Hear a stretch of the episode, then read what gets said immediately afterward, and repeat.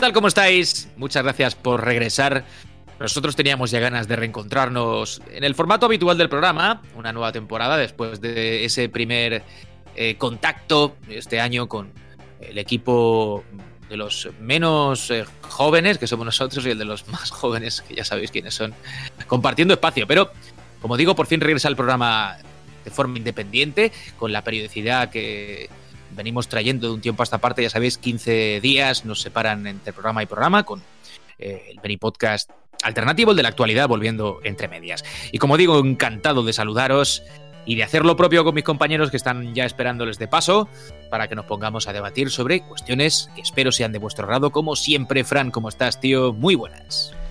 Hola, Juan. Hola a todos. Muy buenas, muy contento de, de, de ya iniciar la temporada como, como Dios manda y de empezar el Mini Podcast Retro que, que la verdad es que, bueno, al final no, hemos, no, hemos hecho, no hemos hecho ni, a, ni amago de intentar decir, bueno, vamos a hacer actualidad y, y, retro. No, no, directamente nos ha parecido genial seguir con la idea de nosotros hacer retro eh, bisemanalmente. Y nada, pues aquí estamos, esperando que, que bueno, que, que paséis un rato agradable con nosotros, que en esta época eso vale un tesoro. ¿Sabes lo que pasa, tío? Que después de que nos tirásemos literalmente años en el podcast eh, habitual, ¿no? En fin, ya sabes, diciendo que queríamos hacer un poco. Si una vez que hemos empezado ya hemos echado la rueda a andar, ¿no? La hemos empujado para que se ponga en marcha. Eh, dudamos sobre si es justo o no mantengamos fieles a nuestro espíritu añejo y demás. No, no podemos ni decepcionar a la audiencia, a aquellos que esperaban que algún día hiciésemos lo que decíamos haríamos, y sobre todo a nosotros porque dicen que la cabra tira al monte y estas cabras, estas cinco cabras, no se bajan de la cima del monte nunca. ¿eh? Así que nada, está muy bien que, pues eso, nos comprometamos y cada 15 días traigamos un poquito de retro. Que por cierto, debo decir, estoy muy contento, desde hace ya mucho, pero, pero hay que decirlo de vez en cuando, las cosas hay que decirlas, eh, de cómo, de una forma u otra, el retro está siempre muy presente en la revista. ¿eh? O sea, cumplimos evidentemente con la actualidad y puntualmente eh, hablamos de los lanzamientos, anuncios y eso, pero, hostia, tío, eh, hay muchísimo contenido retro entre unas cosas y otras en Mary. ¿eh? Y más que debería haber. Y lo, Correcto. Y estoy, debería y, haber casi todo. Y estoy, estoy, estoy, en ello, trabajando poco a poco, poco a poco. Pero vamos, te, eh, me, alegra, me alegra que lo hayas notado y que, debo decir que, bueno, que confío en que eso sea una tendencia que vaya más. De hecho, Juan, no, me enrollo, pero yo ahora estoy no analizando, porque no va a ser un análisis, pero estoy escribiendo sobre un juego nuevo de Commodore 64 que, que se llama Zero Wing, que es un shoot up vertical muy, muy chulo. Y en breve, en breve comentaré algo en, en, en la revista. Así que Fíjate, fíjate cómo cómo va la por... Ay, no me acuerdo su nombre, la sigo en Twitter. Me, sí, me sí, fastidia, no Sara. ¿Es Sara? Eh, no, me, no, me, acuerdo. Eh, sí, sí, es Sara. En fin, es una, una, mítica programadora que formó parte de un montón de proyectos clásicos mm. e incluso de juegos ya no de ordenadores de 8 bits. Como el 64 es su ordenador fetiche, pero ha hecho cosas incluso eh, para, para mi ACD, por ejemplo, estuvo en Soulstar, quiero recordar que en participó. Soulstar, sí. Un juego de core design brutal. Y, y la tía sigue haciendo sus jueguecillos alucinantes para Commodore 64, ahora está liada con un juego de rol, Shoot'em mm. ha hecho un par de ellos o tres en los últimos tiempos, o sea que muy bien, tío, ya, ya me pasarás tus impresiones, sí, sí. Sí, sí. Bueno, seguimos saludando voces. Mote, da un paso al frente y di hola. ¿Cómo estamos, chicos? ¿Qué pasa? Pues bien, ¿no? Voy a hablar de una compañía interesante que es la que creó el mejor Aladdin. Y ya está. Y aquí. ¿Verá, ¿verá este podcast la luz o Salva lo, enterrará en el desierto de Mojave? Sálvate, salva cuando lleguemos, a lo mejor si alguien dice un, un, juego de Dreamcast, ya te dirá, pues mira, ya sois más integrantes del podcast, ¿qué juegos buenos tuvo la Saturn? ¿Sabes? O cosas así. Uh, ¿Sabes? Pero te que diría, no eso. te, sí, te diría cosas así, es así, porque es porque va a ofender, ¿sabes? No como yo, que soy un tío muy, muy calmado. Bien, bien. Sí, hay, hay eh, líneas de ese chat que tenemos en, en, WhatsApp que merecerían ser capturadas y publicadas, pero no lo haremos. No lo haremos aunque ganas capturadas, no, no capturadas ya está, no te preocupes por eso. ¿eh? Ah, bien, ¿O por qué, te crees, bien. por qué te crees que yo sigo en Mesistres? No tiene un huevo. Porque, porque tienes pruebas, porque tienes pruebas de todo. Está todo guardado, todo guardado, Juan. Es, es, es, el Snowden particular de esta revista. Bueno, a ver, eh, El año. Soy el gordo de Megaploa, ¿sabes? Eso es, eso es, eso es. Hostia, aquel tío, aquel tío. El año, ¿cómo estás? Y, Oye, menos mal que has dicho que somos unas cabras y no has dicho em, el macho de, de la cabra, ¿no? Que habría sonado También lo sois, un con cariño. Ah, eh, sí, sí, siempre con cariño, siempre con cariño. Eh, y hombre, yo mm, todo esto de, de los podcasts retro, yo lo veo desde, desde otra perspectiva, ¿no? Desde otro punto de, de vista. Yo lo veo como podcast de actualidad, solo que mm, digamos que estamos haciendo ahora los podcasts que no hicimos ni en los 80 ni en los qué bien. 90, porque mm, siempre se dice que, que nunca es tarde si la dicha es buena, ¿no? Así que, que vamos, que estamos hablando de, de actualidad, claro, de los 80 y de los 90, pero, pero claro, de actualidad. Qué bien traído esto. Qué bien, Es una qué bueno. El año es como una, como una película Sí, de Nolan. deberíamos Eh, hacer- eh, Es como una película Claro, de deberíamos Nolan. hacer cada No empecemos a faltar. Eh, ¿no? Nos, no- nos No, no, está tratando de una forma deshumanizada, claro. contextualizado en un día. Decimos, hoy, por ejemplo, no sé, se me ocurre, ¿no? Eh, 22 de marzo de 1987, eh, una semanita ya jugando a la abadía del crimen, ¿qué tal lo lleváis? O sea, poquito ese rollo. A, la- a la abadía del crimen, ¿eh? ni más ni menos. Muy bien, muy bien, sí. ejemplo, Jugando a. Cozumel, sí, sí, muy bien. Oh, Dios santo. En fin, me voy a callar porque iba a decir una, una, una burrada. Una burrada, una burrada. Bueno, eh, eh, y Carlitos Forcada, que está también por ahí. Estamos todos ya presentados. ¿Tú bien todo? Pues sí, muy bien, muy bien. Por aquí hoy, que por cierto, creo que. Yo creo que hoy es la, la primera vez que vamos a hablar de un tema que tiene más años que nosotros. En realidad. Porque si vamos a centrarnos en hablar de lo que Sega, como que tiene 60 años, ¿no? O sea, bueno, Es se estaría jubilando. ¿Dónde, estabais vosotros en 1960? Ea, ahí va. Yo, mira, yo creo que por primera vez, por primera vez podríamos decir que no estábamos. No estábamos aquí. Hemos hablado de Atari. Oh, bueno, hablado- bueno, bueno, bueno. Oye, yo qué sé, 1960, Motenay. ¿Tú estabas por aquí ya? ¿Jugabas ya videojuegos? Yo sí, chapao, yo soy más antiguo que una cueva, eh, chaval. Vale, vale, vale. Bueno, pues entonces, todos menos Motenay, ¿vale? Estamos... Yo estuve ahí, Gandalf. Yo estuve ahí hace 3500 años. Ese, tú, tú Sí, sí, fuiste el Gibson en la peli esa que lo criogenizan. el único que jugó al juego del periscopio ese de Sega, que no era ni videojuego. Vale, vale. Bueno, pues eh, hecha las pertinentes presentaciones, avanzado ya, aunque evidentemente lo sabéis, si nos estáis escuchando entiendo que no lo habéis eh, hecho, no, habéis, no os habéis acercado a ciegas ¿no? al programa. Avanzado el tema, que es efectivamente ese 60 aniversario del nacimiento de Sega, os planteamos un poco lo que hemos creído que era la mejor forma de celebrarlo. Como hemos hablado muchas veces de sus consolas, nos queda todavía mucho por contar, evidentemente, de sus máquinas, episodios que en los programas dedicados a ellas nos hemos saltado, de, de, mm, el o- ocaso, ¿no? El declive de la compañía, ya sabéis, a mediados de los 90, con, con Dreamcast como último ejemplo de, hardware.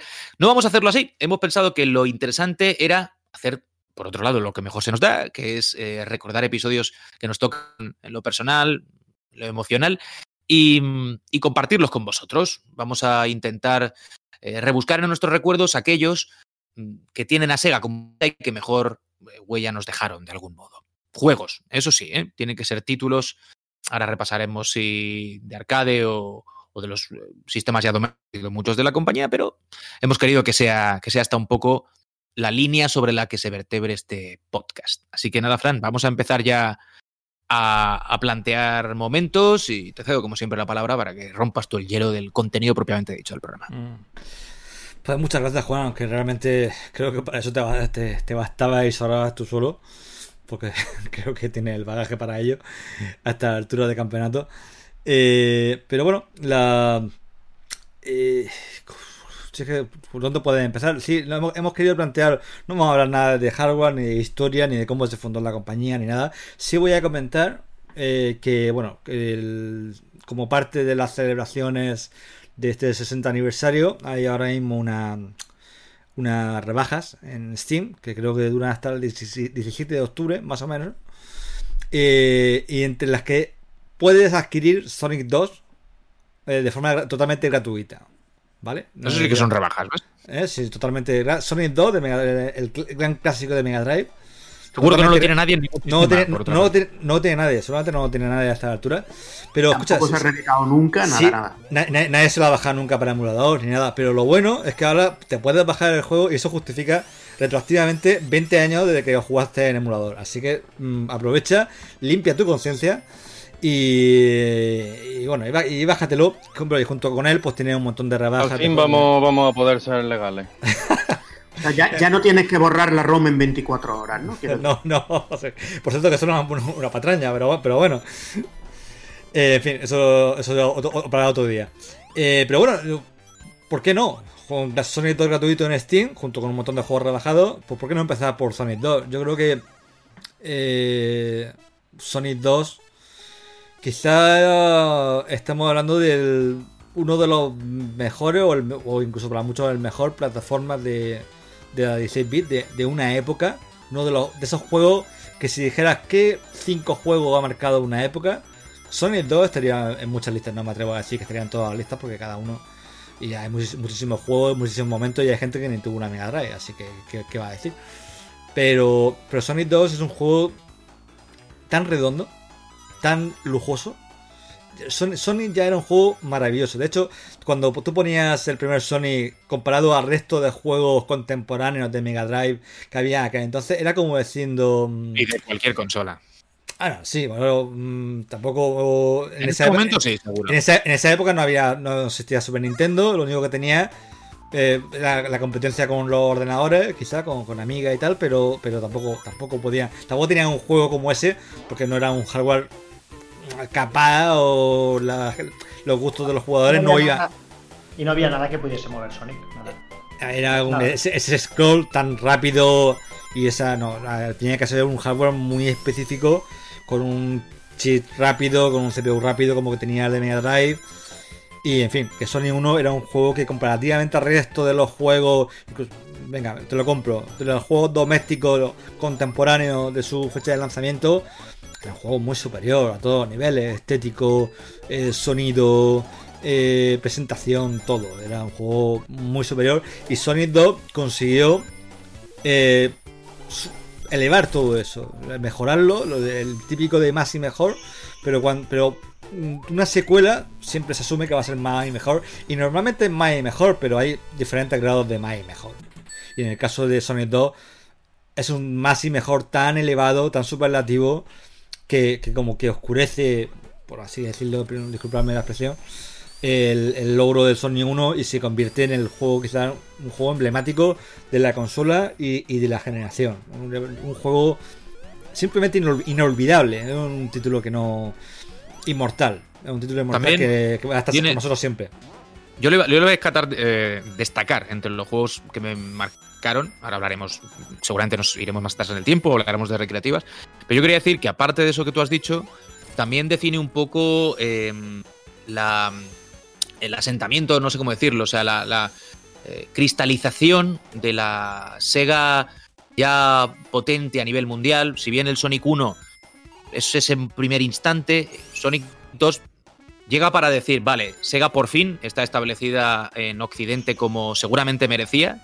Y eso también es una cosa, lo hemos dicho también muchas veces, que hay que poner en el, en el haber de, Sega América, de Tom Kalinske, en fin, esa historia ya la hemos contado, pero es verdad que ellos tuvieron mucho que ver en el desarrollo de este título, que como sabéis se desarrolla básicamente en Occidente, con gente que había venido del Sonic Team original para sumarse al, al estudio norteamericano que se hizo cargo del, del título, pero quiero decirte que Sonic 2 también simboliza un poco eso, ¿no? Es, vale, Sega ya establecida, ya siendo un rival que mira los ojos a Nintendo, que en muchos sentidos la ha superado, y Sonic 2, aunque nosotros en España seguramente todo eso no lo vivimos, sí que eh, si lo disfrutamos y la consola se vendió como se vendió, fue en gran medida que se habían dado todos esos pasos que acabaron, como digo, con Sonic 2 como un poco la, la- demostración del músculo que ya tenía Sega en Occidente.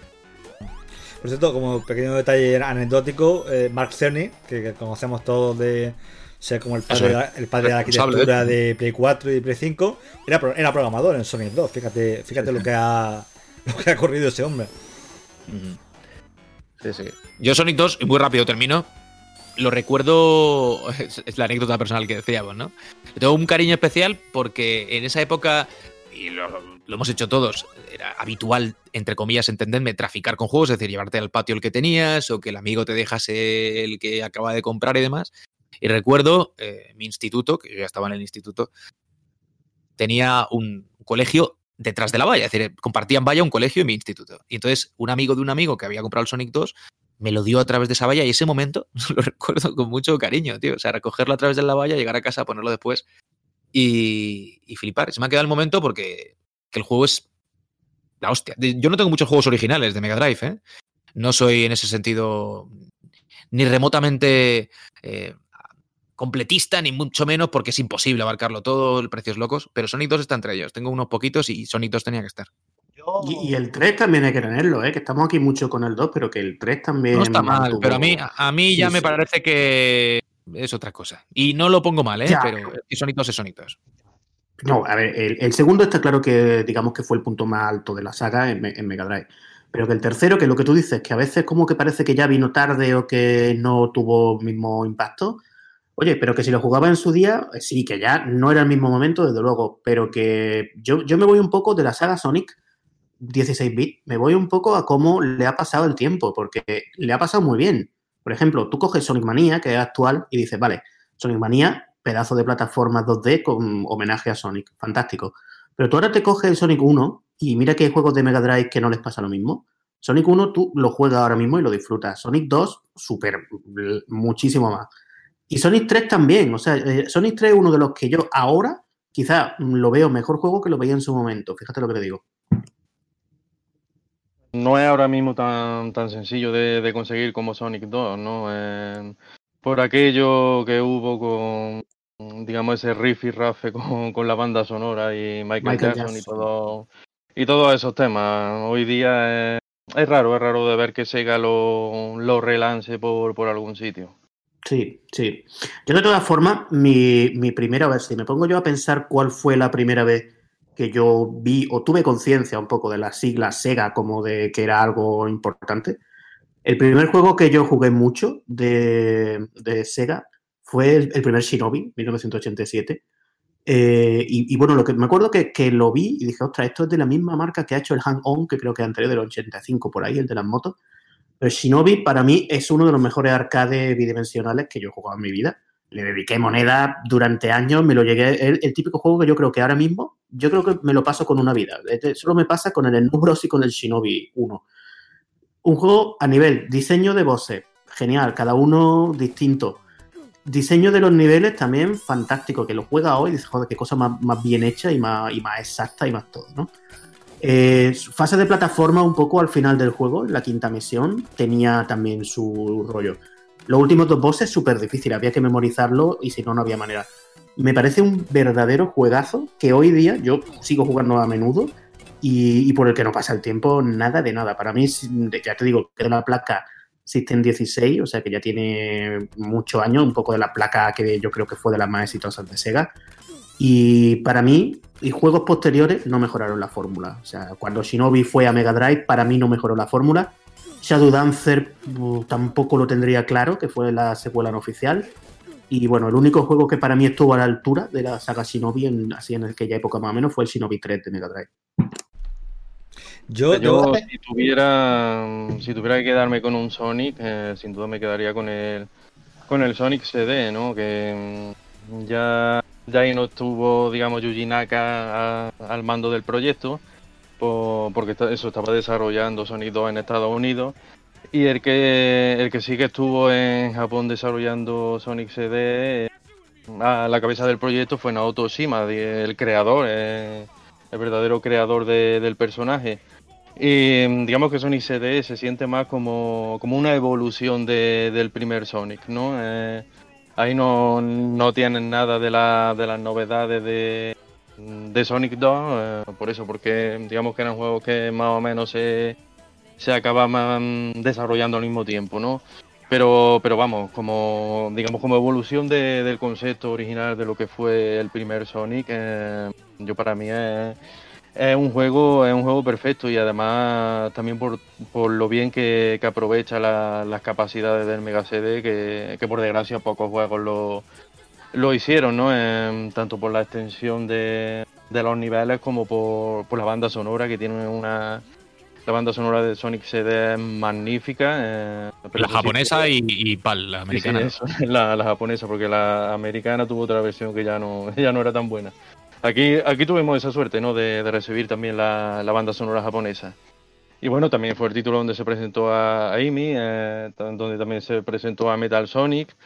Y, vamos, eh, y por muchas cosas más, la, me- la mecánica que tenía con esos viajes al pasado y, al futuro, cómo te iban cambiando los, los niveles, eh, para mí, mm, sin duda, es el mejor Sonic de, de todos, digamos, los clásicos que, que se lanzaron por aquella época. Mejor es el 1, fin de la historia. Mejor es el 1 porque yo creo que nunca se había visto, hasta la llegada del 1, no habíamos visto esa sensación de velocidad en un plataformas. Fin, o sea, estábamos acostumbrados a otra cosa y es verdad que el 1 era una demostración de lo que podía, era más casi, o me da la sensación de que era más casi, "Ah, vamos a hacer esto porque los otros no lo pueden hacer, ¿verdad? Y le salió un juego increíble. O sea, hoy en día, em, no solamente tú recuerdas perfectamente cómo es la música de Sonic, de Sonic eh, cómo empieza, sino que estoy seguro que tú eres capaz de hacer la primera fase de memoria. Aunque haga mucho tiempo que no juegues Sonic. Es algo que se te ha quedado en, en la memoria, tío, que forma parte de la de la memoria cultu- em, de la memoria colectiva, entre comillas, de la, de la cultura gamer, ¿no? Y eso creo que mm, muy pocos juegos lo, lo tienen. Yo no, era, yo no fui muy fan de Sonic, no, no- no era mi, mi videojuego favorito, no, los plataformas nunca han sido mis videojuegos favoritos. Además, yo tuve la, media- la Mega Drive muy tarde, Eh, fue la primera consola que me compré yo, con lo cual, em, con mi dinero quiero decir, y, y eso fue, pues, un, como podéis imaginar, un desembolso importante. Pero yo me la compré con Streets of Rage 2. Eh, amigos. ¿Eh? Bien, Un buen bien. comienzo, ¿eh? Bien. Ah. Eh, bueno, vino, había jugado Streets of Rage, eh, que es la- el juego que me convenció de, com- de comprar la, la consola. Había jugado Streets of Rage en casa de un amigo, que era el amigo que, que además me, gracias a él pude disfrutar a los clásicos de la primera de la NES. Y mm, se compró la Mega Drive, estuvimos jugando Streets of Rage. Y yo dije: Este juego es la maravilla. Así que cuando me la compré, me la compré con Streets of Rage 2. Y Streets of Rage 2 está, yo creo que tranquilamente no lo sé, pero en, el top 5 histórico de mis videojuegos favoritos seguramente lo esté. Mm, seguramente no será el, alguno de los 5 mejores juegos que haya jugado en mi vida. Pero creo que mm, lo que supuso en su momento y el cariño que le tengo y la memoria, la sonrisa que, que, mm, que me viene a la cara cada vez que lo, evoco, que lo evoco o incluso recordando los momentos que he pasado recientemente con Streets, eh, con Rage 4 que se deben prácticamente o casi en exclusiva a la memoria que le tenía of Rage 2, creo que mm, es uno de los lanzamientos más importantes, no solamente en la historia de Mega Drive o en la historia de cualquier consola de Sega, sino en cualquier consola que haya habido nunca. Es mi opinión. Entonces, a lo mejor uno te dirá, pues hostia, pues Street Fighter, o a lo mejor te dirá, no, pero Super Mario, o algún Zelda o tal. Sí, sí, sí, no te niego que puedas meter ahí lo que quieras, seguramente, ¿no? Pero para mí, para los que nos gustan los, los, eh, los arcades, los beat'em up de este tipo, pues yo creo que mm, Streets of Rage 2 tiene que estar, si no arriba, compitiendo con los mejores. Hombre, yo creo que, Street of Rage 2 es, un clásico en un top 3 de beaten ups. Mm, está, está. Eh, eh, y mira que, mira que hubo beaten ups, porque en la época, a lo mejor la gente ahora no se acuerda, pero beaten up hubo a patadas. Eh, Desde que Final Fight se puso de moda se convirtió en un género fetiche, teníamos beaten up tanto recreativas como en consolas domésticas para parar un tren. De hecho, Super Nintendo pues tenía el acuerdo este, consiguieron un acuerdo de exclusividad o semi-exclusividad con Capcom para Final Fight. Tuvieron tres Final Fight, de los que no se acuerda de su padre seguramente. Eh, luego salió, bueno, tuvo el Final Fight CD de, de, de- de Mega CD, que esa fue un poco la, trampa de para poder lanzarlo en, en Mega Drive sin no tocar ese acuerdo de exclusividad. Eh, tuvimos, tuvimos muchos beaten ah, incluso antes, de Double Dragon, Renegade, de todo, todo esto de Tecmo y tal. Pero, pero es que Street of Rage 2 es un juego superlativo a todos los niveles. Muy bien diseñado, muy bien calibrado.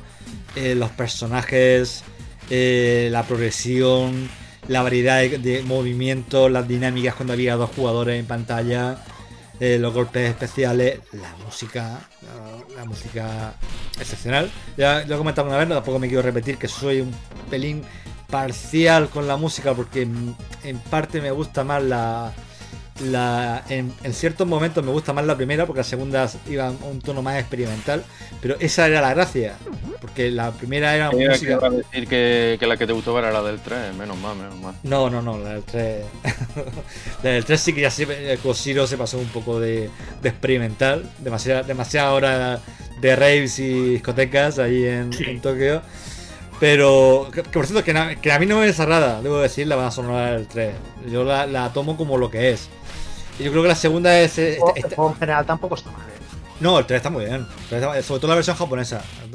No es ponerme, por ponerme en plan exquisito, pero, pero es que la verdad, es que le hicieron un destrozo a la versión americana del 3, que, bueno, versión occidental del 3, bastante importante.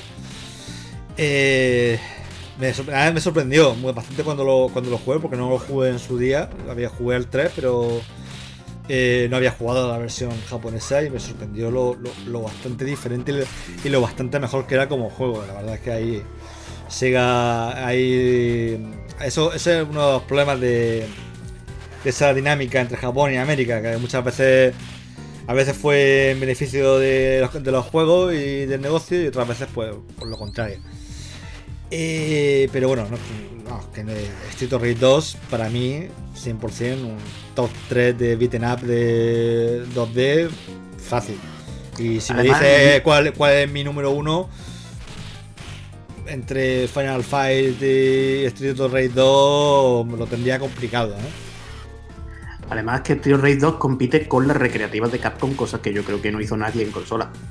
Eh, porque ya el 3 podemos hablarlo, ¿no? Ya de hecho ya lo hemos hablado algún día, pero eh, es que el 2 al final dice, hostia, esto mm, lo pone a pelear con, ¿qué te digo? Eh, Knights of the Round, incluso con Alien vs Predator, que es bastante posterior, y dice, joder, es que me lo sigo creyendo.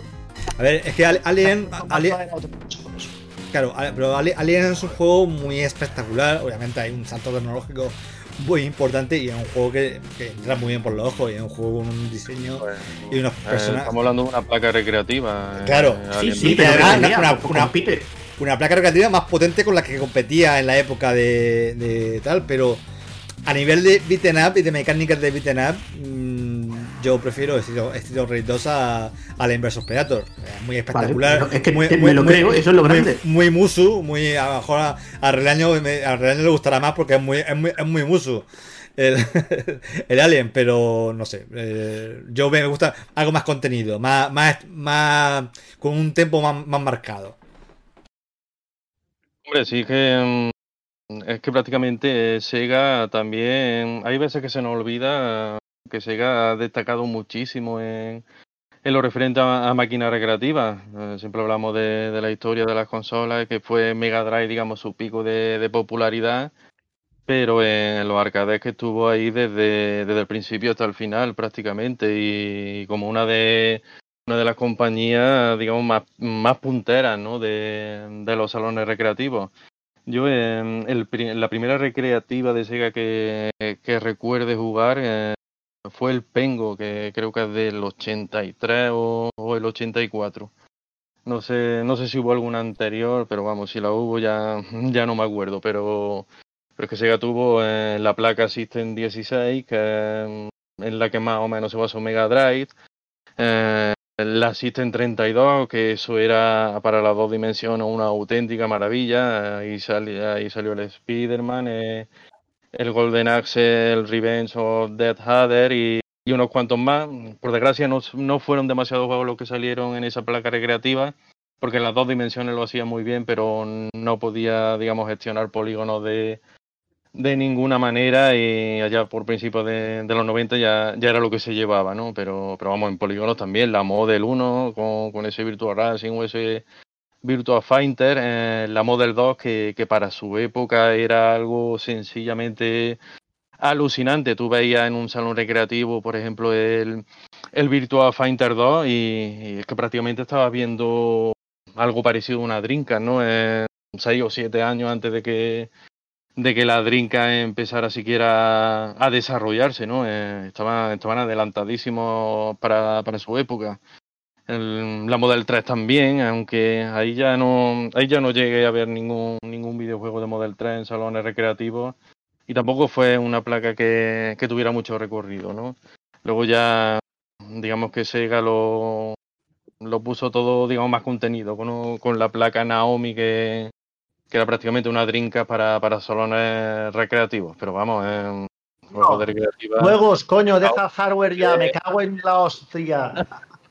Hostia, mira que hemos dicho, no toquemos hardware y el tío lleva ahí Y- y media el tío hora. todavía no ha dicho el outrun. No ha Ha dicho ahí. outrun, tío, es acojonante. Ha Ya. dicho todas las placas y no has dicho la tenido huevo, cabrón, tío, llevas media hora hablando de hardware. Solo ha dicho una cosa, Fran, ¿eh? Al empezar ha dicho, por favor, no toquéis hardware. Vale, vale, no hay problema. Qué cabrón, qué tío. No, no lo habíamos dicho tampoco hasta ahora, nos habíamos centrado Ah, sobre vale. todo en, en consolas, ¿no?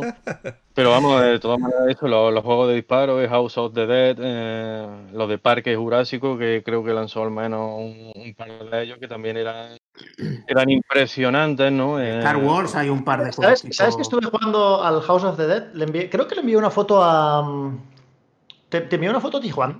Puede ser. No, no sé si te, Eh, te la llegué a enviar. No, no, de, de otros sí, pero de ese no.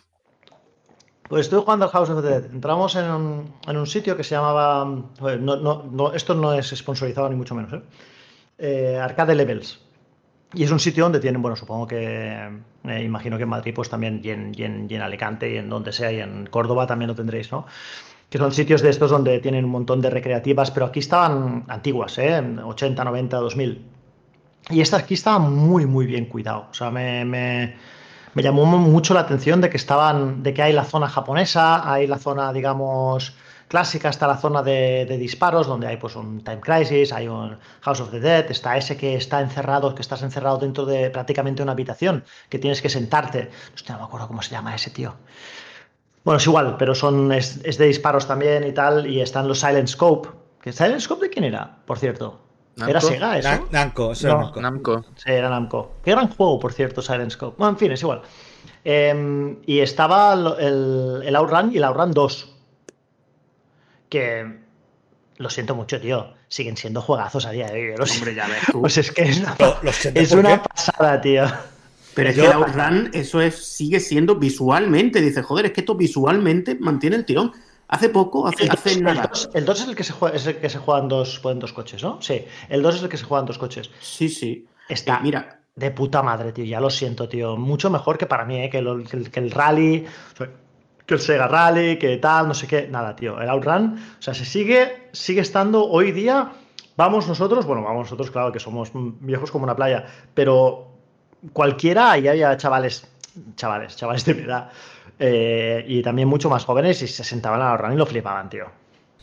Yo debo decir que, bueno, ahora que hay una especie de como de movimiento, porque como sabéis, esto, nosotros, sí, programa retro, viejo y tal, jajaja, pero todo vuelve. Esto todo es cíclico, todo... Hablas, Eh, como eh, mi hablas como mi madre, Fran. eh, eh, mi madre decía el- lo mismo. pero es la nos va a verdad. decir te lo dije, nos va a decir un te lo dije. El, ete- el eterno ret- retorno. Es decir, Vas a tanto- decir ni consola ni consolo. Estás a este punto, estás. No, estoy diciendo, lo que quiero decir es que ahora ah, hay una corriente de juegos de velocidad, de juegos arcade de conducción, que son deudores to- totalmente confesos y reconocidos de, de juegos como Outrun por un lado y o Daytona, Racing también, sí. Daytona Virtua Racing por el otro. Más, más, más Virtua Racing que el otro. Por ejemplo, eh, ahora ha salido un juego que se llama Hot Shot Racing, Hot Shot Racing, sí. que, que es un que es un homenaje, es una especie como a caballo, lo que sería algo entre un Virtua Racing, un Ridge Racer, eh, con un poco de un poco dopado y tal, pero, pero, pero por ahí, vamos, no, eso no llega al nivel de, de Daytona, a nivel visual, porque el gráfico así muy más, más, más angulares, por así decirlo. Pero claramente deudor de, todo, de todos esos juegos de, primera jornada de velocidad 3D. Luego también hay, hay uno muy popular que es un juego que ha hecho un equipo brasileño y que ahora mismo no me viene a la cabeza, pero es un, eh, un juego totalmente hecho como moderno y tal. eh, pero es un calco de, de, de bueno, calco, no es un calco de Outrun, pero es un juego claramente inspirado en Outrun. Entonces, eh, son juegos, son fórmulas de juegos que no que no pasan de moda y además que mm, tú te pones ahora un Virtua Racing. Virtua Racing quizá es un gusto más adquirido, pero tú, voy, a, voy a irme a lo seguro. Outrun es un juego mm, que, que realmente no, no pasa de moda, a nivel, ni a nivel visual, ni a nivel de, me- de mecánica, de, de la, la la manera de conducir, cómo tienes que ajustar para las curvas y tal, es exquisita. El nivel de dificultad es una auténtica maravilla. La rejugabilidad que tiene ese juego con, con las diferentes rutas que tal. Y lo, Lo que. mejor. Y lo que. la- esa libertad que te dice, bueno, ahora me voy a ir por un lado, me voy por otro, sabes que la dificultad cambia según no te vayas, tienes que ser un poco estratégico y decir, bueno. Es un juego que es pura esencia del videojuego. Es, es un placer desde el principio hasta el final. Es un juego que, que, que, muchos juegos modernos intentan mm, reproducirlo y no pueden porque cuando un juego es tan, tan, tan exquisitamente diseñado, tan meticuloso y, y es pura es puro placer manejarlo, jugarlo con, con- con- con el control que tenga en, en tu mano. Bueno, ya si lo juegas en una recreativa con el volante y tal, o con, esta recreativa que tiene el motor y todo, bueno, ya eso es eso ya es un lujo máximo, pero vamos. El que- acabose, vamos, el acabose. que, que Outrun es uno de esos juegos que no solamente está en mi memoria como juego, pero en, un, en, una, cajita en mi memoria hace 15 años. No, no. Outrun es un juego que se mantiene plenamente vigente y se mantendrá plenamente vigente toda la vida, toda la historia del videojuego. Y además, mira, eh, sobre todo el sentido que tenía de la duración, porque en un tiempo en el que estos juegos tú tenías que jugarlos pensando en que te costaba el dinero y que tenías que maximizar el tiempo que jugabas, el Outrun era un juego que tú lo cogías y, bueno, al final eh, te podías pasar un nivel, dos niveles, pero iba avanzando, iba avanzando y te- al final te lo terminabas pasando si sabías, como has dicho Frank, por dónde tirar en cuanto a ruta y eso. Muy bien medido en eso. Y luego otra cosa que tenía el Outrun, que a lo mejor en ese momento no lo escuchábamos tanto, es la banda sonora con esos tres temas, el Magical Sun Shower, el Passing Breeze, el otro no me acuerdo ahora cómo se llama, que los tres son totalmente históricos de toda la música de videojuego, que yo ya sabéis que me fijo mucho, y hasta tal punto que, bueno, son temas súper homenajeados, hasta en Bayonetta han salido homenaje a esos temas, o sea, un juego súper redondo el Outrun. Yo Sí, son- casi diría que más que el 2, ¿eh? pero bueno, esto ya, en fin. Parece increíble, ¿no? Porque es que eso, son, la banda sonora son tres temas, es que no, no hay ninguno más. Eso, claro, hoy en día con, digamos, en cualquier videojuego te meten una lista de, de canciones, de temas de, de horas y horas. Pero Outrun eh, tenía tres temas, pero es que los, los tres son magníficos y no, no tienen desperdicio ninguno. Es más, lo, con que los escuches una vez ya es que se te queda se te queda grabado en, en la memoria para, para siempre. Y, Esto- otra, Y, esa otra de la- posibilidad de elegirlo. esa Eso te iba a decir, posibilidad eso y el, y el te- protagonismo que le dan a la Que le música. daban un protagonismo, juego, claro. La música era no secundario, terciario. Me refiero a un juego de coches, precisamente, además, en el que lo menos importante seguramente era el, el disfrute, no sé si audiovisual, pero desde luego sí audio. La parte visual, pues hombre, es un videojuego, tiene que entrar por los ojos, No- videojuego. No, no sé. Pero el audio era secundario a, to- a- a- vamos, a todas luces. Ah, en Y recreativa, Bueno, pero es que en las- en salones- daba las- protagonismo al audio. En los salones no se escuchaba nada, tío. No, no, pero el hecho de que, de que, de que Yu Suzuki dijese, no, no, tú antes de empezar a jugar, eliges la canción con la que quieres jugar, habla de las intenciones que, que Sí, se sí, tenía sí, a la sí. hora de diseñar la banda sonora. Por mucho que luego no se escuchase, que en algún sitio se intuía. Y, y yo reconocería la banda sonora, hablo de aquella época, de Outrun, eh, por haberla jugado en, las, en los salones recreativos, seguro antes de, de que pudiese, años después, no tampoco muchos años después, porque en el juego de Amstrad, que evidentemente gráficamente es una mierda como un caballo, eh, ya venía una cinta aparte con la banda sonora del arcade para poder ponértela en tu casete mientras jugabas con el juego en el Amstrad, ¿vale? O sea Ah, tío, es verdad. O sea, eso- eso es. Claro, seguramente, Era- era seguramente lo- la lo más- cerca. Lo más cerca que va a jugar, te va a acercarte Sí. a la recreativa en casa. Esta cinta le tengo mucho cariño porque es, es lo, lo suficientemente especial que alguien pensase en eso como para, pues para tenerla eh, en un pedestal, es que lo merece. Pero bueno, yo tampoco quiero... La experiencia en arcade en tu porque- casa. Claro, porque es otra, otra cuestión. Pero sí, con respecto a lo de la música, que decir. Y, yo quiero apuntar también, habéis hablado de la versión deluxe, había otra gente que apostaba también por eh, atraerte a sus máquinas con muebles currados y tal, pero Sega que era especialista. Y supongo que casi todos lo jugamos en la versión vertical que hay, la, versión, digamos, eh, más parecida a un mueble normal, solo que con volante y con, con un cambio de marchas y un pedal ahí en la parte inferior. Pero es yo que... puedo, yo eh, puedo jugarlo en versión completa. eh, ¿Tú vamos, jugaste la hidráulica, la sí, deluxe? sí, con- pues eres de los muy poquitos, eh, tío. En aquella ¿En época... lo Córdoba, era Relaño? ¿En Córdoba? La hidráulica creo que no. Creo que había Ah, una Es entremedia. que hay una no es que no es hidráulica, que tenía- sentado, sí. Vale, vale. Pero tenía, vamos, que tenía ahí su, digamos, Sí, sí. la carcasa del coche, te podías sentar Sí, y todo, sí, tenías sí. tus pedales y toda tu Hay historia. tres vamos. versiones que yo sepa. Sí, sí. Está efectivamente la que casi La vimos, era muy, muy bestia, ¿eh? la tocha que tiene en Arcade. Vintage. y que todo Igual ahí que la de. la montaña rusa del Dragon ¿verdad Khan, ¿sabes? Era como la de Afterburner, puede ser, que tenía ese mismo. A esa iba a hablar yo. De eso iba a hablar. Que Afterburner t- también tenía su mueble vertical, que insisto, esto también el que casi todos eh, disfrutamos, con la palanca aquella, em, pues eso, simulando la del avión y, y las dos velocidades y todo eso. Pero es que casi todas las máquinas de Sega llamaban la atención. El mismo Angón, que es una de las primeras que yo recuerdo jugar siendo consciente de que Sega la firmaba con la, con la moto, eh, en los recreativos de mi barrio y tumbar en las curvas. Y mi padre, ¿no? Hablando de fondo con el dueño de los recreativos, que era amigo, diciendo, joder, macho, si es que esto no, no se puede ser más realista, ¿no? pues no ha llovido, macho. Y el Thunderblade, ¿eh? estaba hecho para eso. Bueno, bueno, El, bueno. el- el Thunderblade con el mueble aquel eh, de, de helicóptero. Eso Pues eso era también. alucinante también. Eso era alucinante Ah, porque ese sí, juego sí, sí, llegó sí, en un momento también muy de eso, que estaba la serie de televisión, estaba ahí lo del trueno azul, que se llamaba la serie, ¿no? Y, Sí. y el juego estaba bastante chulo y el mueble era una auténtica locura. Vamos, que, que yo recuerdo, no sé por qué, que, que llegó a, a Priego. O sea, no sé cómo es posible, tiene que estar todavía por allí. Y yo pude jugarlo eso en un mueble, fue de los pocos super muebles de Sega que digamos que yo pude ver así en primera persona de niño. Pero ese juego le pegué yo fuerte porque es que era como, como shoot 'em up. Aparte, quizás dependía demasiado del mueble porque no causaba el mismo impacto si no manejaba esto de que el sillón giratorio y todo eso. Pero gran juego y también está en Mega Drive y por ahí, en fin. Otro grande de la época de Sega. Bien, pero vamos, en cuanto a muebles, eh, digamos que de la Sega clásica, lo que ya fue eh, el remate, eh, el mueble de Hellock, ¿no? De esa segun- secuela no oficial del Afterburner, que, que te acababa dando la vuelta completa. Ese- ¿Eso lo vio alguien no- alguna vez o no? No, no, yo al menos no, no pude no pude llegar a verlo. Ese, mo- ese Yo he jugado- que yo jugado- yo he un auténtico... Yo lo vi en un concurso de la tele, en un concurso de la tele, si lo sé, no vengo, creo que era, que se lo presentaba Jordi Hurtado.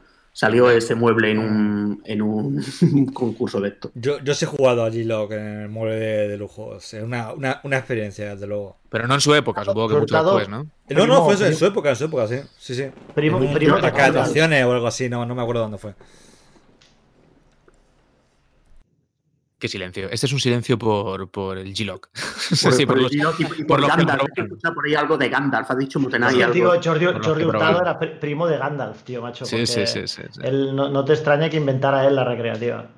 Mm. En fin, Yo, por cierto, muy rápido, también hablando de recreativas, estamos hablando de las más espectaculares, el scaling aquel que Sega, eh, digamos, u- utilizó sobre todo Yu Suzuki, aunque bueno, al final es una cosa que vino en otras muchas. Power Disc, por ejemplo, es una máquina brutal de Sega también, que, que yo disfruté mucho también en Elche, en un mueble de estos tochos de los que hablamos, pero yo quiero eh, hablar de Golden Axe y del impacto Bien. que nos causó a, a mi hermano y a mí menos mal, menos mal. la, la primera vez que. No recuerdo cuándo fue la primera vez. Lo hemos jugado en muchos sitios. y Era nada más una máquina que por algún motivo estaba en un montón de, de bares. ¿Sabes que el típico bar que tenía una Sí, máquina en un en rincón? mucho- en muchos ¿Sabes cuál es el motivo, Frank, eh, Juan? Pues que la gente se pegaba tortas por huevos y no, no lo entiendo. Es que estaba en todas otro- partes. O que era muy barata, yo no sé. No, que de ese juego, eh, a ver, yo tengo entendido que de ese juego hubo muchas bootleg, ¿no? No, bueno, Entonces pero fue- la fue un bootleg juego- sí, al final es, Exacto. es como muy común ¿no? de la época. Era la forma barata de llegar a. La forma barata, pero que este juego en concreto fue especialmente atacado por los bootlegs y por eso estaba en todos los bares y en todos sitios, porque había copias piratas para reventar del Golden Sí, Axe. sí, sí. Pasaba con el Toki también. Yo recuerdo verlo en bastante sitio. Pero bueno, Sí. Eh, Golden Axe. Y, y- ¿qué es a lo que iba? O sea, un beat 'em up, que en aquel momento no teníamos el concepto, ¿no? Pero de dar tortas y tal. con la ambientación de espada y brujería esta, que era como em, más atractiva si cabe para los, los críos, ¿no? Que éramos entonces, con las pelis eh, que podíamos haber visto un poco del, del palo, Assassin's Willow y cosas vamos, así, Conan. Conan, efectivamente. Y era tan atractiva que, la, la- la máquina en sí mm, se sobraba para crear mm, como público a su alrededor, ¿no? Que es algo también muy, muy del momento. Y Golden Axe es, es- es la hostia. Luego yo en, en Mega Drive, por ejemplo, nunca jugué al... En mi época, ¿no? Luego sí, pero en ese momento no jugué a la conversión de la recreativa y sí que jugué al, al 2 que es un juego al que también le tengo mucho cariño, que está bastante bien, por cierto. que Está Sí. muy chulo, tiene una música muy, muy chula, que conseguí a un precio reducido de no sé dónde, en uno de estos. ¿Sabéis estos stands verticales que había de metal en gasolineras y así, que vendían como juegos un poco. Había, había también películas, pero pe- bueno, Y, y cintas de Eugenio. cintas de Y Eugenio. de Camila y de Camila también. Pues esos stands Camela. verticales también, también exponían a veces videojuegos en, en- en sitios un poco inhóspitos. Y, y ahí lo conseguimos a un precio reducido y también le guardo un, un buen recuerdo. Eh, así que no quería dejar de mencionar Golden Axe. También digo una cosa. sé lo- todo lo- recientemente, yo, Juan. Los Golden ¿Qué? Axe. Cogí, los Golden Axe cogí recientemente, además, no, o sea, recientemente, no te estoy hablando igual la semana pasada, pero hace muy pocos meses cogí todos los Golden Axe y me los pasé el tirón. Ah, muy bien, sí, sí. Sí, sí, Y- eh, siguen. A ver, a ver. Algunas cosas no han envejecido igual de bien, ¿vale? Y también te digo que yo jugué uno de los Golden Axe, lo jugué acompañado. Y cuando juegas solo, pues no es lo mismo, Juan. ¿Versión No. arcade o qué? Sí, sí. Y no es lo mismo, Juan, no es lo mismo. Se Pero pierde. Jugar solo? Sí, cuando solo- este Este, de juego recreativa era poder jugarla con tu hermano o tu amigo. Sí, claro, también claro. era parte de la Pues, gracia. pero eso en todos los beaten up, eh, al fin y al cabo, eh, jugarlo solo acaba perdiendo, ¿no? Parte, parte de la experiencia que, que puedes tener jugándolo con, con un amigo. Relaño defendiendo el multijugador, que alguien lo grabe. Hombre, el, del el de antes sí, el de antes sí, el de antes, Ah, vale, el era, local, era una el maravilla, local. hombre. Esos muebles de, de cuatro jugadores que te ponían ahí a darte codazos. Relaño que defendiendo cuatro jugadores. Uy, uy, uy. Madre mía, eso era, eso Uy, era una, mara- maravilla. No eché yo partida al Golden Axe, al Revenge of the Adder a, a cuatro jugadores, madre mía. Ahí va, eh. ese juego, el Golden Axe Revenge of the Azader, yo creo que mm, creo que también lo hemos dicho algún día, pero vamos, yo lo digo otra vez, me da igual. Es que ese juego creo que es el gran mm, desaprovechado de Sega, de la época de recreativas, porque buenísimo, es que es buenísimo. Es que algunos de los personajes, cómo se manejan, algunas de las fases de los enemigos que salen, es exageradamente bueno. A nivel visual también es una auténtica bomba. Y yo no sé por qué. Sega lo metió en el, en el frigorífico, como hizo con todo el System 32. Ya sé que no queremos hablar de hardware, pero bueno, System 32 eh, infravalorado. Y entonces, mm, tanto este como el Revenge of, el Revenge of the Adder, el Spider-Man de System 32, que también está muy bien, y un, un juego que ese sí que no lo conoce casi nadie, yo no me acuerdo ahora nadie cómo se llama, pero hay un juego de Capcom de carrera, así de que está en System 32, que tampoco estaba nada mal, pero le pasó lo que ha dicho antes Relaño, que ya llegó en la época tardía y pasó igual de desapercibido, pero nada se También compara. un beaten up de, de ambientación árabe, que no recuerdo. Sí, Arabian algo, ¿no? Tampoco- es el nombre, pero, pero creo que ahora sí, ahora van a. Hombre, al menos va a relanzar los Sega en, en la Astro City Sí, Mini, ¿no? Sí, Algo es Hombre, algo. ya era hora, ya era hora, es que, es que son muchos años. Y ese juego es realmente bueno, pero realmente bueno. Y ahí sigue, oye, que no, que nadie, nadie le presta atención. Oh, Os digo una cosa, el- cuando estuve en Arcade Levels eh, pude jugar al... Es que no, no- lo habéis comentado de pasada, pero a mí me pareció... que- Yo recuerdo haberlo tenido en, en Mega Drive, que fue el Moonwalker de Michael Jackson. Ese juego, te digo una cosa, no- yo no sé si La es... recreativa. La recreativa es brutal. Pero- el Mega Drive no está mal, pero no tiene nada que la ver. Hay una Drive dif- perdía hay- mucho, sí, Hay sí. una diferencia grande entre las dos. ¿eh? Era- Una diferencia grande, pero yo recuerdo haber jugado primero al de Mega Drive y después al de la recreativa. Estoy jugando al de la recreativa y, me, y es verdad que, que el otro me parece que era un scroll horizontal, si no recuerdo mal, ¿sí? Sí, el otro- Eh, de la recreativa era isométrico, sí. Sí, correcto. Eh, a mí me gustó mucho, tío, el de Mega Drive. Pero mu- muchísimo. Yo mm, me parecía una locura poder jugar con Michael Jackson. En, en una consola. Te lo digo en serio, o sea, yo. Se ponían a hacer la coreografía ahí, ¿no? Pero es brutal, pavo. O sea, yo, yo. Es verdad que yo, por ejemplo, yo nunca he sido un gran, grandísimo fan de Michael Jackson. Tu- Tuve la suerte de estar en un concierto suyo hace muchísimos, muchísimos años.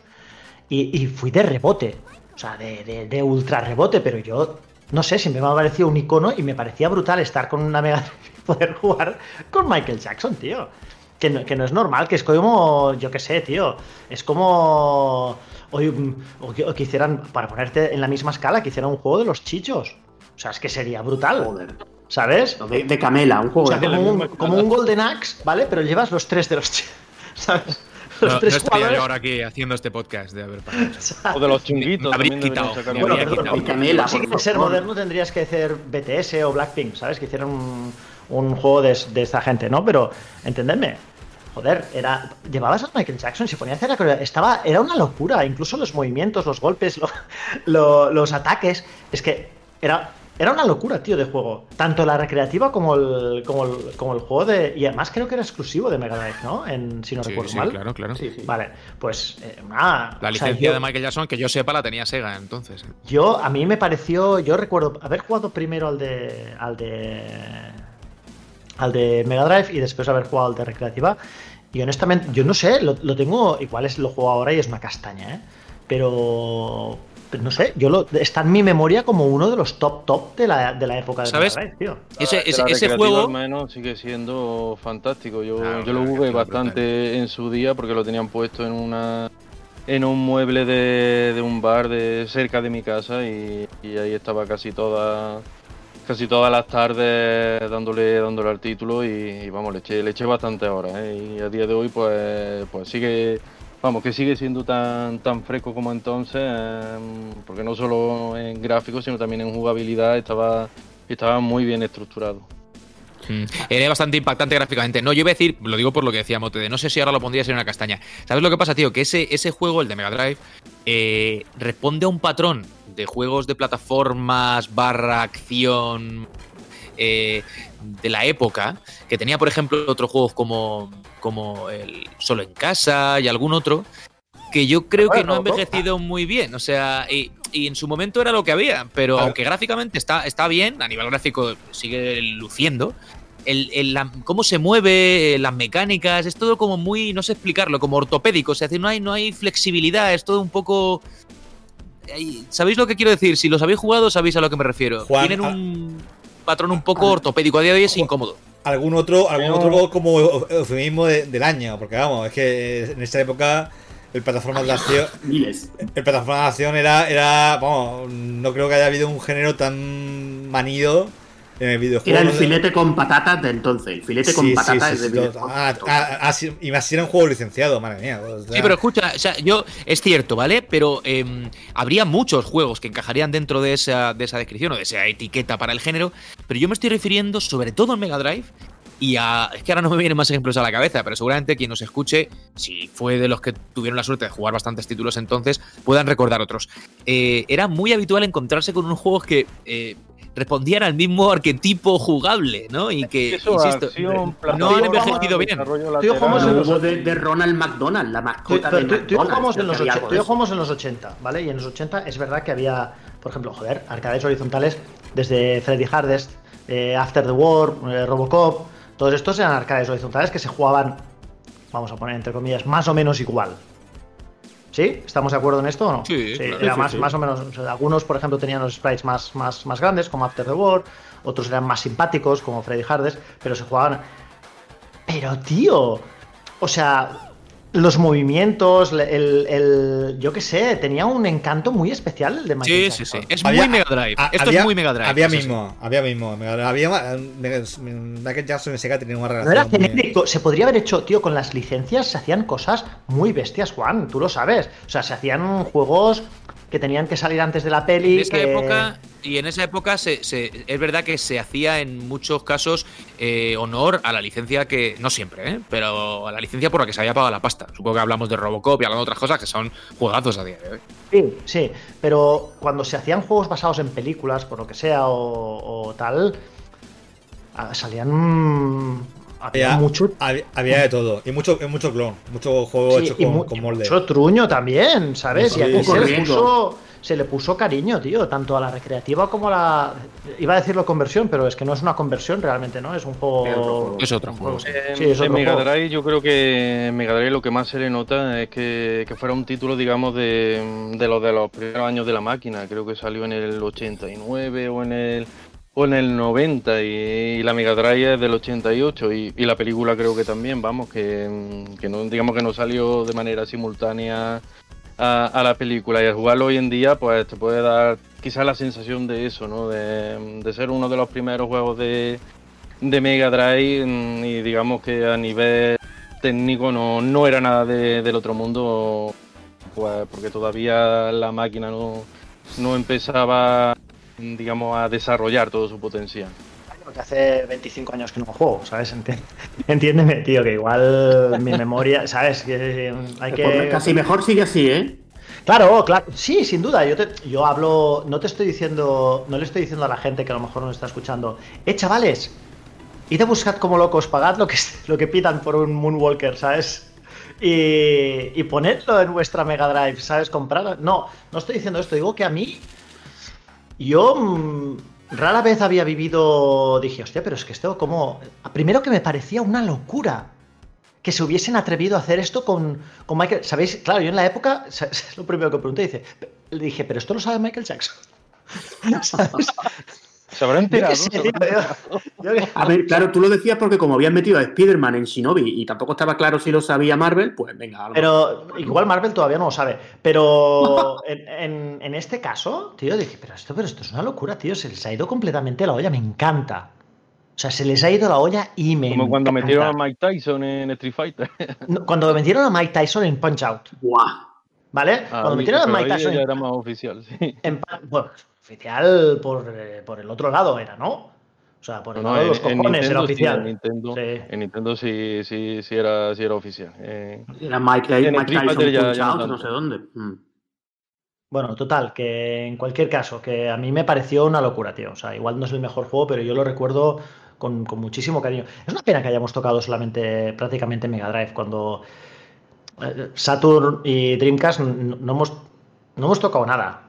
De, de- ¿no? Y Hola. Master System tampoco nadie ha dicho, ha dicho Escucha, nada. a, lo- a lo mejor eh, representativo, cuando si ten- tenemos una hora de programa y hemos hablado lo que hemos hablado y nos hemos Pero, dejado es lo muy, que no hemos pero dejado. es muy injusto dejar, por lo menos Dreamcast, porque Dreamcast es como. eh, Voy a hacer una comparación que, que, que ofenderá a todo el mundo. pero si no Eh, se puede hablar de hardware, Es un poco como GameCube, ¿entiendes? No tuvo muchísimos. No, no vendió mucho, pero tuvo algunos juegos que fueron realmente buenos. Sí, en el caso de. En el caso de. Y, y además. Y aparte de los juegos buenos, también tuvo Shenmue, ¿eh? Se, se mueve que a mí, a, mí, a mí me gustó mucho, a mí me gustó muchísimo. Ya, ya lo he contado no, eh, la de esa época sin duda ya era la, la Sega, digamos, la más desatada, ¿no?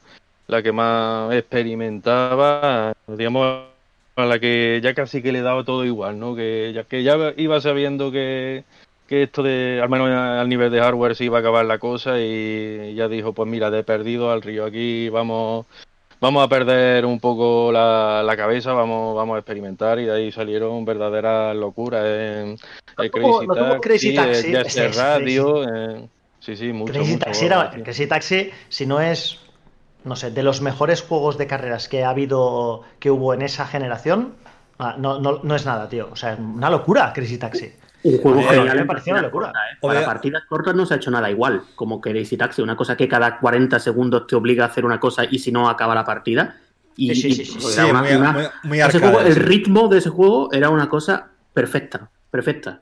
Bueno, perfecta si tienes cierta edad, porque ¡Claro! a nuestra edad es imposible esto, te, pega un ataque al corazón, o sea, no puedes Sí, mantener bueno. ese nivel de adrenalina hasta No arriba. no Juega, juega, juega, juega. Y otro, y otro juego que a mí me parece de esa época, bueno, supongo que a ti también, Mote, es Virtua Tennis, porque ahí está- Oh. yo lo veo ese juego un poco como representativo de lo que Sega siempre había hecho bien, que eran los juegos arcade, y los tíos cogieron y te sacan un juego de tenis, que tampoco es que fuera un deporte que se hubiera prodigado tanto hasta ese momento, y, y ahora te saco un tenis arcade que intenta ser un poquitín simulación dentro de un poquitín, muy poquitín, ¿no? pero como muy bien, muy bien medido todo. Y a, mí ese juego. Era, me- era divertidísimo, ¿eh? Hombre, jugué yo el otro día, jugué el otro día a Virtua Tennis 4, Ujú. ¿vale? Y venía yo de analizar eh, esa, eh, ese... La el- cosa esa que. Sí, sí. el ¿cuál fue? El Tennis World Tour 2, ¿vale? Que es un grandísimo eh, regalo que me concedió que me concedió Salva, salva. Francis- Salva, Francisco salva. Alberto Serrano Acosta. Perdona, ese juego asignó Salva. Y, Mentira. Salva- y Salvador Fernández Ross. Y bueno, y dije, hostia puta, ¿cómo puede ser que un juego como Virtua Tennis 4, que tiene. eh, ¿Cuántos años tendrá Virtua Tennis 4? Tendrá sus años, ¿sí? Y no han sido capaces. De PS2 o de PS3, ¿no? No han sido capaces, tío, de hacer algo mejor que esto, tío. No han sido capaces. No, no han sido capaces. Nadie ha sido capaz de hacer algo mejor. Estaba ahí jugando y pensaba, ¿por qué no me dieron esta mierda a mí para analizar? Y me dan la, la- la- tenis Ah, vale, 2, va- no vale, vale, vale. hemos No hemos puedo captado el mensaje. No, a ver, de hecho, de- yo creo que, a ver, no, tampoco quiero venderlo como que no hayamos hablado de todos los juegos que nos vengan a la cabeza de Sega, sea un demérito, son muchos muchos años de historia. Imposible en un Eh, ratito. Tenemos una hora de programa. No hemos oído que no hemos oído, eso también dice algo. No, tampoco nos vamos a engañar. Si no hemos oído es porque la cabra tira un poco al monte y pues esa época la tenemos muy marcada, tanto la época de recreativas como la época de 16 bits. Eh, pero también creo que también dice algo. Eh, nosotros que hemos vivido las diferentes épocas de la compañía, los diferentes juegos, pues también no, por un lado, no es un demérito de los juegos que, que nos dejamos. Y, joder, es que la lista sería, sería muy. Y hay juegos maravillosos. Panzer Dragon es un juego mara- maravilloso. Los, los dos y Saga no, son juegos increíbles. Oye, y, Virtua Striker, ¿eh? Como, digamos, como arcade de, de fútbol que, que se llegó a ver en muchos salones recreativos. Sí, Era- pero Vir- era Vir- bastante Vir- bueno, Virtua ¿eh? Striker, yo creo que ha habido cosas mejores, ¿no? Así a nivel de fútbol arcade y tal. Sí, No sé. sí. Y, a- y antes, y antes. Yo creo que ahí ya no, está, no, fue, no estuvieron tan finos como con Virtua Tennis que realmente lo clavaron. Eh, Sega Rally. Porque o ya sea, no se veían tantos juegos, digamos, arcade de, de fútbol Sí. como antes, ¿no? Porque ya ahí estaba FIFA y, y Pro Evolution dando, dando fuerte y ya los arcades de fútbol empezaban a, a escasear. Sí, a Virtua Fighter lo hemos pasado, lo hemos tocado de, de pasada y algunas entregas de Virtua Fighter son para los amantes de juegos de lucha son unos juegos como la copa de un pino. El primer Virtua Fighter, por mucho que ahora.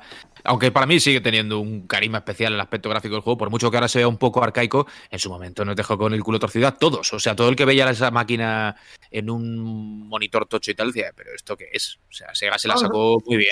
Solo nos ha pasado con dos, con dos juegos, ¿eh? Con, o, o a mí en la lucha nos ha pasado con, con Virtua Fighter y te voy a decir con Mortal Kombat, que la primera vez que lo ves dices, ¿pero qué coño? ¿Sí o no? Sí, sí. ¿Estás de acuerdo conmigo o no? Que cuando ves A- a Mortal Kombat la primera vez, Veníamos de ver juegos dibujados y de repente vimos una cosa que nos. nos- Pero yo la primera vez, ¿te, te pasó que la primera vez que viste Mortal Kombat dijiste, pero ¿en qué, en qué momento, cuándo, cuándo ha llegado esto del futuro? ¿Qué, qué, qué cosa es esta? ¿sabes? Yo lo, yo lo. ¿Cómo los han metido ahí dentro a estos? Yo- Es imposible. es Yo lo vi súper cutre de Mortal Kombat. Desde el principio siempre me ha parecido Brujería, brujería. O sea, tú estás diciendo que viste Virtua Fighter bien y Mortal Kombat te pareció cutre. Me parecía. ¿Mortal, Mortal Kombat? Mortal Kombat me A parecía. nivel jugable, a nivel jugable, a mí no, a mí no me Ah, convence. me, nunca parecía ridículo, Kombat. me parecía ridículo Mortal Kombat. Yo lo ponía al lado de Street Fighter 2 y decía, pero. No sé, nivel no- jugable, eh, no, los primeros Mortal Kombat, mm, hay que, hay que decirlo así que a nivel Te jugable hablo de no hay por aspecto, dónde te hablo de aspecto. Claro, gráfico, pero en cuanto a, en cuanto a gráficos, eso. Los eso que habíamos jugado a Pit auténtica- Fighter. No, no, escúchame, que veníamos de, recordar el Tai, el otro, el, en fin, aquellos tres que, que se pegaban entre la muchedumbre y tal, y que ya nos dejó muy locos ver gráficos digitalizados con unas animaciones perrerísimas, pero es que estamos hablando de que ningún juego, vamos, ningún juego, entendedme, la gran mayoría de los juegos en los arcades tenían unas animaciones muy allá, eran los, frames justos para hacer lo que quería que hiciese el personaje. Y en un juego que pretende reflejar eh, imágenes reales pues por poquito que estuviesen bien animados, ya entraba por los ojos. Y para mí Mortal Kombat, que evidentemente hoy eh, sale perdiendo en la pelea con Street Fighter, lógicamente, eh, fue un shock también. Es decir, hostia, esto está muy guapo. Es que esto es aquello, pero bien. O sea, es el Pit Fighter al que yo juego mucho, pero bien. fíjate, Juan, que a mí me. Eh, estamos yendo de tema, pero a mí me, me llamaba la atención los juegos que estaban animados de una manera especial. Cuando un juego estaba animado de una manera especial, que se notaba. Estoy hablando de Aladdin de Mega Drive, estoy hablando de, de- del Prince of Persia, o que con la técnica esta rotos- rotoscopia y tal, que eran juegos que veías que la animación era otra cosa diferente.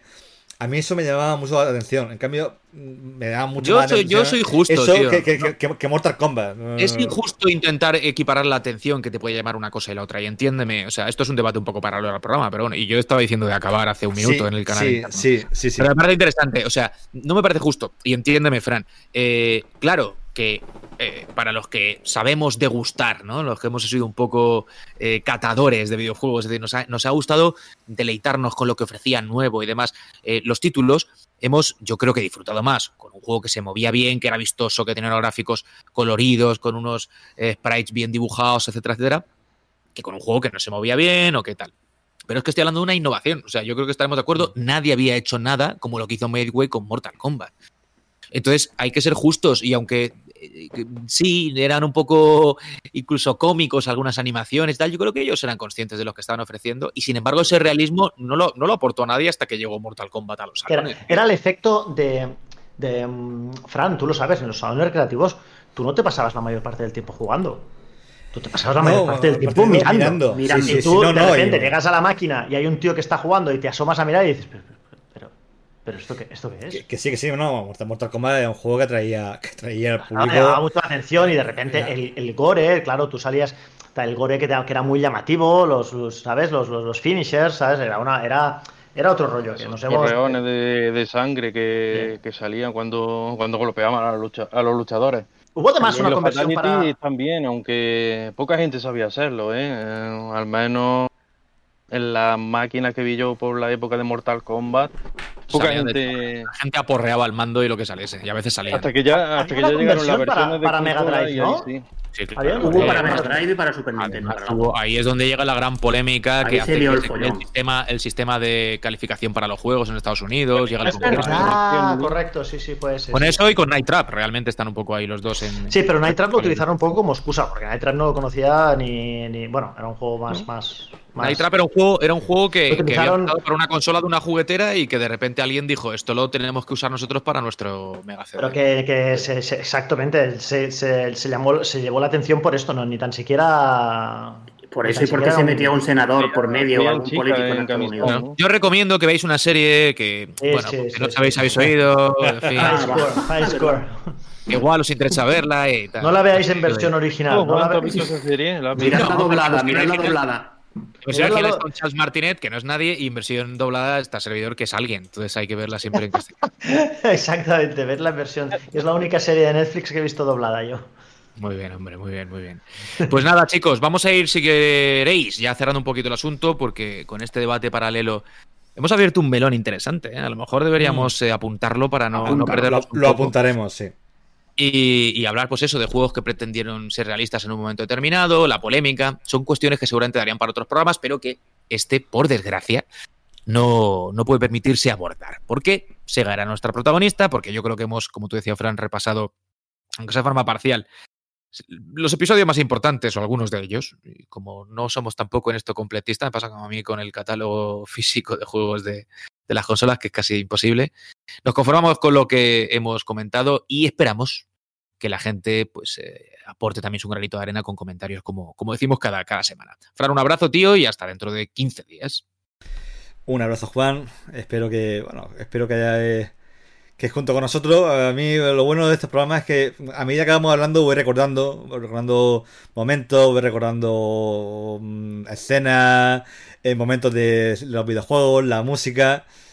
Eh, y bueno, y el hecho de recordarlo me, me- me pone una sonrisa en la cara. Así que confío que ese sea el efecto que dejamos en, en nuestros oyentes y que con- junto con nosotros pues recuerden todos esos grandes momentos de, de nuestra, de nuestra juventud, infancia o, o lo que nos toque cada uno. Así que, ¿Sabes? no, que yo que estaba pensando mientras tú decías esto, tío, que los podcasts, por definición, son formatos que, corregidme si pensáis lo contrario, pero yo creo que estaremos de acuerdo, que se disfrutan de forma un poco solitaria. Es decir, uno se pone sus cascos mientras está haciendo esto, lo otro, mientras condu- conduciendo. En me imagino que muchos serán los que nos oigan ahora mismo en este instante, pues estando solos, ¿no?